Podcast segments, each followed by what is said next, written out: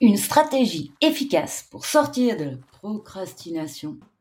Sans le comprendre, on reste dans l'inaction. C'est le sujet du jour.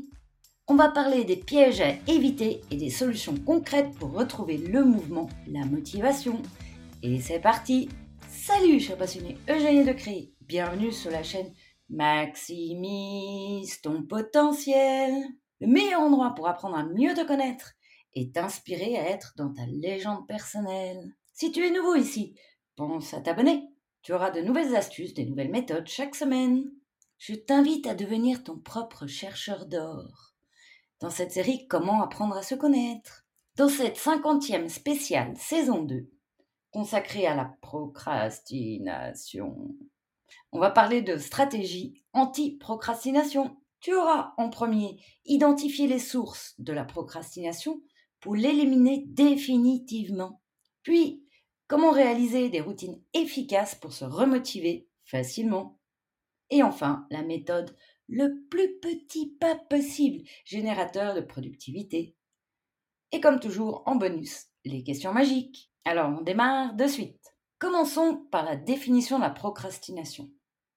Sais-tu qu'en latin, pro, procrastination, pro veut dire en avant, et crastinus de crastination, crastinus en latin, c'est du lendemain. Hmm, ça s'éclaircit. C'est donc une tendance à remettre systématiquement au lendemain les actions, qu'elles soient limitées à un domaine précis de la vie ou non. En gros, un retardateur chronique appelé procrastinateur. C'est un phénomène où on n'arrive pas à se mettre dans l'action. Surtout lorsque ça ne nous procure pas de satisfaction immédiate. Et là, on a les deux mots-clés on a le report au lendemain et la satisfaction. On continue là-dessus. Pour passer la procrastination, passer euh, des actions au lendemain, au mouvement, il est à mon sens essentiel d'en identifier en premier les causes, afin que celles-ci ne soient pas chroniques, répétitives. Et c'est ce qu'on voit de suite. Il y a plusieurs sources de la procrastination. En tout cas, on va en voir quelques-unes aujourd'hui, probablement pas toutes. Parfois, on évite l'action par épuisement, fatigue, on est surchargé, épuisé. L'idée, là, c'est de trouver l'origine. Ou encore, on peut aussi éviter des situations stressantes et anxieuses. On procrastine parce qu'on n'a pas envie de se confronter à une situation désagréable qui va nous plomber l'énergie. En cas de surcharge émotionnelle, un facteur très présent chez les hypersensibles, on subit une diminution de motivation. Et du coup, la tendance à remettre à plus tard les tâches. Ou encore, on peut aussi avoir la situation où on a une norme élevée de ce que l'on cherche à faire, à produire, quand on a envie de faire d'une façon impeccable. Mais ça, ça n'existe pas, on est humain. Alors ça crée une pression supplémentaire et ça peut empêcher de commencer une tâche, car on ne se sent pas prêt, on craint de ne pas y arriver, de ne pas faire assez bien. C'est ce qu'on appelle en d'autres mots le perfectionnisme, ou encore la difficulté à répondre à des attentes irréalistes. Un autre phénomène. Quand on est enclin à réfléchir beaucoup, longuement, avant de passer à l'action, on analyse toutes les possibilités qui nous viennent à l'esprit et le fait d'être conscient à l'extrême des conséquences éventuelles négatives euh, ou de, de, quantité de boulot va faire qu'on anticipe beaucoup trop les difficultés. Du coup, ça va nous auto-saboter, on va se bloquer, on aura tendance à la rumination et à une préparation excessive des détails qui peut entraîner procrastination de longue durée, voire une non-action totale. Alors, pour mettre des mots et éclaircir la situation, si tu es en cas de procrastination ou quand ça arrive, parce qu'on est tous sujets, l'humain, à ce phénomène-là, je te propose un petit questionnaire. En premier, identifions si c'est régulier, ça se répète, c'est long, ça dure depuis longtemps, ou si c'est juste temporel de temps en temps avec des petites phases chroniques. C'est important puisque c'est là où on trouve la source. Dans le sens général répétitif plusieurs fois pendant plusieurs mois, une procrastination régulière, style on a un projet et on n'avance pas du tout dessus, ou alors si c'est juste épisodique, en cas de fatigue par exemple, on a besoin de se ressourcer. On a besoin d'un passage de repos. Dans ce cas, on peut se poser la question, est-ce un besoin de repos, de détente, de changer les idées, donc quand c'est temporel, c'est souvent parce que notre corps, il nous dit stop, il nous envoie le message et oh, t'en fais trop là, t'as besoin d'un break. Ça peut venir d'une surcharge, qu'elle soit à la quantité de travail, qu'elle soit aussi émotionnelle, car si on est hypersensible, on a cette tendance empathique où on reçoit les énergies des autres et parfois on, est un peu submergé par ça et du coup on est vidé. Alors on a besoin d'une phase de repos. Dans ce cas-là, on peut anticiper ce phénomène et créer une petite liste d'actions qu'on adore faire qui, sont hyper simples pour ces moments de repos, comme lire un livre par exemple, dessiner, cuisiner, quelque chose qu'on adore faire tout simplement et qu'on le fait avec une facilité déconcertante. Et c'est là où on répond aux besoins de la satisfaction. C'est important. Si on part dans une petite action de stress minime et qu'elle ne nous apporte pas de satisfaction, ben on va retourner dans la procrastination. Reporter encore et encore. Perso, par exemple, je suis une bourrue de travail. Mais parfois, j'ai besoin d'un ou deux jours où je ne fais carrément rien. Impossible. C'est comme un jour de ressources. Depuis que j'ai découvert ça, c'est fabuleux parce que j'ai plus ce problème. Avant, je culpabilisais, je disais, mon Dieu, j'ai rien foutu aujourd'hui, ça va pas. Et je stressais à voir mon projet qui avançait pas. Et puis, depuis que j'ai découvert que, en fait, quand je suis trop surmenée, trop fatiguée par les énergies ou, par euh, les actions trop cumulées, trop intensives, eh bien, j'ai ce moment où j'ai besoin d'un ou deux jours à procrastiner, à juste rien faire, à me lâcher les basques. Quand c'est comme ça, j'utilise le langage interne, tu sais, la préparation mentale je me dis, bon, ok, ça va durer un jour, peut-être deux, et puis après, je serai reparti au taquet. Ça, c'est la procrastination temporelle. Elle arrive peut-être chroniquement, mais elle répond à un besoin. Donc, elle est positive. Et dans ce cas-là, je me suis créé une petite to-do list, mais c'est pas vraiment une to-do list en fait. C'est une liste de cœur. C'est juste avancer sur des actions euh, qui me prennent pas d'énergie, qui sont faciles à faire. Et je m'impose 10 minutes, pas plus. En général, j'y passe des heures parce que j'adore faire ça. Par exemple, j'enregistre ce podcast, ça m'éclate. Quand on enregistre le podcast, une vidéo, on a besoin d'énergie parce que si on est mou comme ça, ça va pas être marrant. Hein. D'ailleurs, les premiers, ils sont pas pareils que ceux d'aujourd'hui. Au bout de 50 enregistrements, on est plus à l'aise. Ça sera pas un enregistrement de podcast que je vais prévoir dans les moments de procrastination, mais plutôt, comme j'ai des idées qui fusent euh, tout le temps, eh ben, je vais noter des idées de podcast, voire même peut-être commencer, euh, si le, sujet euh, m'attire dans le moment présent où je procrastine, où je fais rien, eh ben, euh, je vais soit chercher des infos, des ressources, soit regarder peut-être un film qui parle de ce sujet, ou encore lire un livre qui parle de ce sujet, ou tout simplement poser des notes. Voilà, c'est facile, j'apprends pas de temps, ça me prend pas d'énergie, et en plus ça me redonne de l'énergie. Donc on a vu les moments où on peut être accaparé par l'énergie émotionnelle de son entourage ou un souci de famille qui, qui, fait que dans le mental on dit oh là là comment ça va se passer qu'est-ce que qu'est-ce que je peux faire etc on est stressé ça nous fatigue ça nous crée une fatigue mentale importante. Et ça ça peut aussi créer la procrastination. Et c'est peut-être le signe qu'on a besoin d'un moment juste de récupération pour soi de se lâcher les basques juste faire un truc euh, prendre soin de soi prendre du temps pour soi. Alors on n'est plus dans la procrastination. On enlève cette culpabilité hein, qui nous saoule. Appelle euh, la culpabilité. Et puis, euh, on fait un truc qu'on aime. Comme ça, on remonte l'ocytocine et puis on laisse les amygdales tranquilles. Donc, on se crée en quelque sorte une sorte de sas de régénération. On sait qu'on n'est pas disponible à une multiplicité des tâches ni aux tâches complexes. Donc, on reste avec quelque chose de léger. Et cette procrastination, elle est juste passagère. Se le rappeler avec un langage interne va permettre de l'enraciner et de faire virer cette culpabilité ou anxiété qu'elle pourrait créer. on sait que comme on est productif ou pas, mais le lendemain on se remet à l'action. Mais quand cela fait longtemps que ça dure, qu'on procrastine depuis des mois, qu'on a un projet et qu'on n'avance pas du tout dessus, on se sent bloqué, on trouve des excuses, on s'auto-excuse avec ben ça je sais pas faire, ça c'est trop technique, c'est trop complexe, ah j'ai pas le matériel, ah j'ai pas l'argent, etc. On se trouve toujours super doué pour trouver des excuses. Enfin notre cerveau il adore ça. Il aime rien faire le cerveau. Donc quand on est dans cette procrastination qui est régulière et répétitive depuis longtemps, d'une façon où notre projet il stagne, on est sur un autre mode de procrastination qui est plutôt négatif, qui demande à être observé, écouté. Donc en premier, on peut se demander, est-ce vraiment ce que je veux réaliser? Est-ce que ce projet me porte dans le cœur ou me pompe en énergie? Si c'est vraiment un projet que je souhaite réaliser, alors on va plus loin. Peut-être avons-nous tendance à réfléchir trop aux conséquences négatives, avec une rumination élevée qui peut nous freiner, développer notre projet. Donc, il y aurait dans ce cas-là de préparation excessive qui nous bloque et nous empêche d'avancer. Mais bon, si on n'avance pas en faisant quelques essais, essais, erreurs, eh bien, on ne peut jamais savoir si ça marche. Donc, autant se lancer, se jeter, démarrer, prendre le risque, sortir de sa zone de confort. Sinon, on analyse tout, on est des super théoriciens, mais on n'a rien enclenché, et du coup, on abandonne. En gros, c'est s'auto-saboter.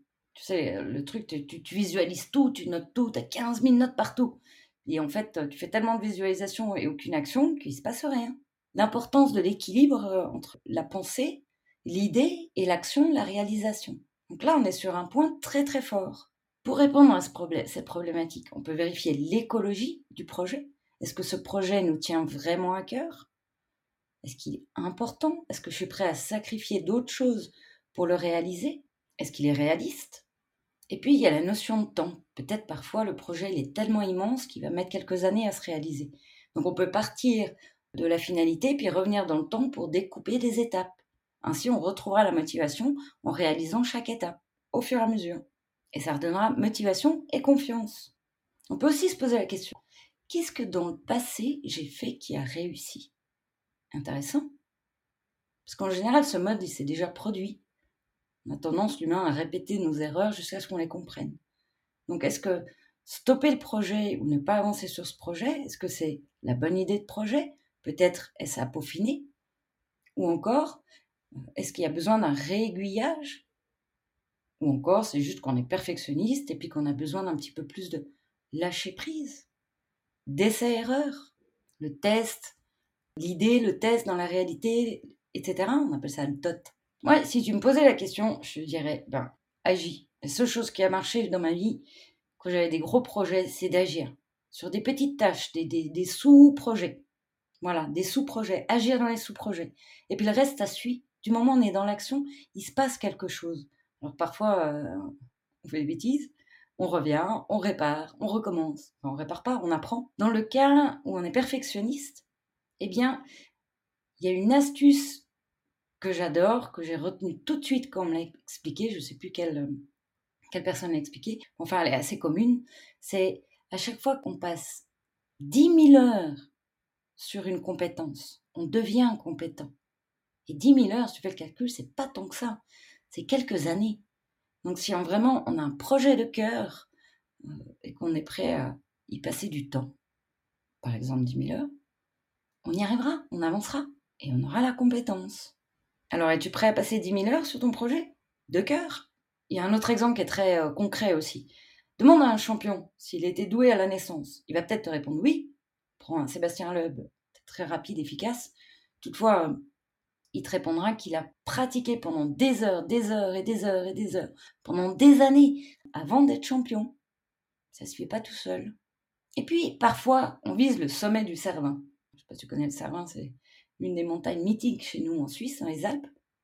Et en fait, on est dans la plaine tout en bas, et on vise le Cervin. Ça va être un peu loin d'y arriver.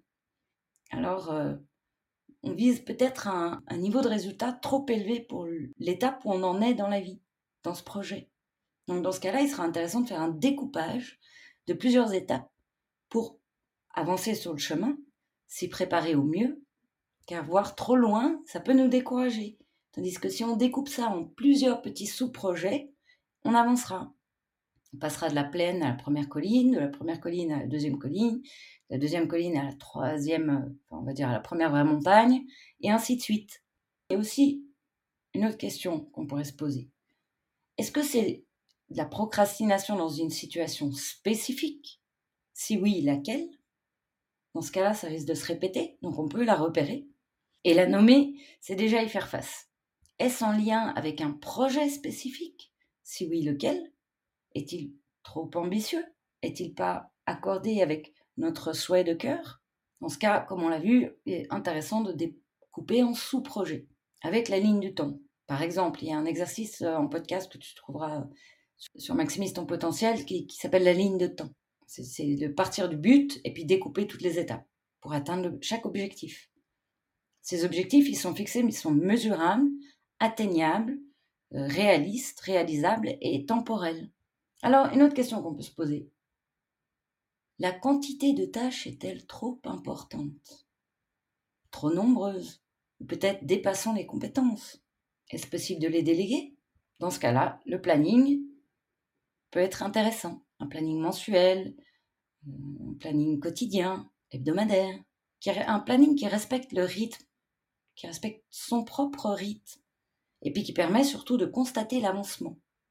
C'est très motivateur. Maintenant que nous avons identifié certaines des sources de procrastination, parce que probablement qu'il y en a encore bien plus, on est juste sur un petit euh, facteur.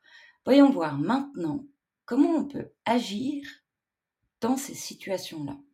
En premier, je t'invite à créer un plan de match pour les moments de procrastination. Essentiel. Prends ton carnet pour noter ou inscris-toi euh, pour télécharger le guide. Tu recevras euh, quand il y a des, quand il y a des notes, des méthodes comme ça, tu les reçois euh, les jours après la sortie du podcast par email. Et note dans le cas où la procrastination est source de fatigue ou de surmenage. Elle a sa source dans l'énergie, on va dire. L'énergie est basse, les fatigues, on a besoin de repos. Et là, dans les moments où ça va bien, tu peux te lister une, liste d'actions faciles qui te demandent peu d'énergie, surtout j'insiste là-dessus.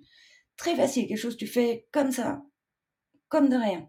Alors, si tu as un projet, l'idéal c'est de penser à ton projet et de référencer ces choses que tu aimes faire, qui te prennent peu d'énergie, qui peuvent même probablement te ressourcer pour les utiliser dans ces moments de procrastination. Et puis, il y a une autre liste que tu peux faire, c'est la liste de tes ressources, ce que tu aimes le plus faire, qui te prend toujours pas d'énergie, plutôt qui t'en redonne. Peut être appeler un ami, se balader, aller en montagne, au lac, aller voir les animaux, cuisiner. Et quand le moment de procrastination se présente, et eh bien juste l'accueillir, l'accepter et utiliser son propre langage interne. C'est ok. C'est un moment comme ça. Ça ira mieux demain. C'est un exemple. Tout dépend de la situation. Et enfin, prendre une seule action dans la liste de ressources ou liste d'actions liées à ton projet, des listes super faciles que tu fais comme ça, et en choisir une seule pour une durée de 10 minutes, pas plus. Tu t'autorises à procrastiner parce que tu es en manque d'énergie dans cette première phase de procrastination, c'est un manque d'énergie. Donc l'idée, c'est de retrouver de l'énergie. Écouter les messages de son corps, de son mental, de son cerveau. Et en fait, tu verras, c'est hyper simple et en même temps, c'est redoutable. Car une fois que tu es passé à l'action, eh ben, la suite réapparaît. C'est tout de suite plus léger. Le corps s'allège. C'est un peu comme euh, relancer son moteur. Et si ça ne marche pas, tu vas me dire, eh ben, l'action que tu as choisie, c'est pas la bonne. Elle n'est pas dans le cœur. Et elle est peut-être trop complexe. Peut-être tu as choisi une action, puis en fin de compte, tu te rends compte qu'il en faut trois pour arriver à cette action. Alors c'est pas la bonne. Choisis une autre. Une autre la plus simple possible. L'idée, c'est d'utiliser une tâche simple, facile, pour nous mettre en mouvement, un léger mouvement, qui demande très peu d'énergie dans ces moments de fatigue qui n'a pas besoin non plus de te demander de la motivation. Donc en gros, on a besoin quand même de se mettre un petit coup de pied au cul pour 10 minutes. Franchement, 10 minutes dans une journée, c'est quoi? Surtout choisir quelque chose qu'on aime faire et qu'on fait très facilement. Et c'est tout. Se lâcher la grappe. On aura dans ce cas-là indiqué au cerveau de passer à l'action, d'agir, et peut-être tu auras de belles surprises sur la suite. On va voir la méthode, le plus petit pas possible. Tu la connais celle-là? Elle est magique. Tu verras, c'est épatant et hyper efficace. Je dirais même que cette méthode, elle est infaillible. Donc le petit, plus petit pas possible consiste à se mettre en avant avec facilité. J'insiste sur le mot facilité. C'est super simple et efficace. Et en cas de procrastination, ça te donne une seule action à réaliser. Juste, j'insiste sur le fait qu'elle doit être hyper simple, prendre peu de temps et hyper facile à réaliser. Alors, je te propose de t'engager envers toi-même à te fixer le plus petit pas possible qui peut t'emmener vers ton bien-être dans les 24 heures qui suivent. Voilà pour la mise en mouvement. Et si tu souhaites en savoir plus pour apprendre à mieux te connaître, télécharge ton guide gratuit. En plus, tu recevras la méthode par email qui vient de t'être décrite. En résumé, aujourd'hui, nous avons exploré euh, le sujet de la procrastination avec ses facteurs déclencheurs pour les identifier et en comprendre les messages. On est toujours sur le fait d'apprendre à se connaître, du moins mieux se connaître. Nous avons vu comment sortir d'une façon simple de la procrastination avec une astuce imparable. J'espère que cette information t'auront aidé sur ton chemin. Ah oui, la question magique, je l'oublie tout le temps celle-là. Il est temps de la mise en pratique. Quel est le plus petit pas possible que tu puisses réaliser dans les 24 heures pour ton bien-être, pour ton bonheur? Une chose simple, facile, rapide à faire. Merci d'avoir écouté ce podcast. À bientôt pour de nouvelles informations. À tout de suite, semaine prochaine, dans un mois, demain, quand tu veux, pour la prochaine spéciale qui sort chaque lundi. C'est quand tu veux, c'est en ligne. Merci pour ton écoute. Et surtout, surtout, rappelle-toi, là où tu regardes, tu vas. À bientôt sur la chaîne Maximise ton potentiel et bonne pratique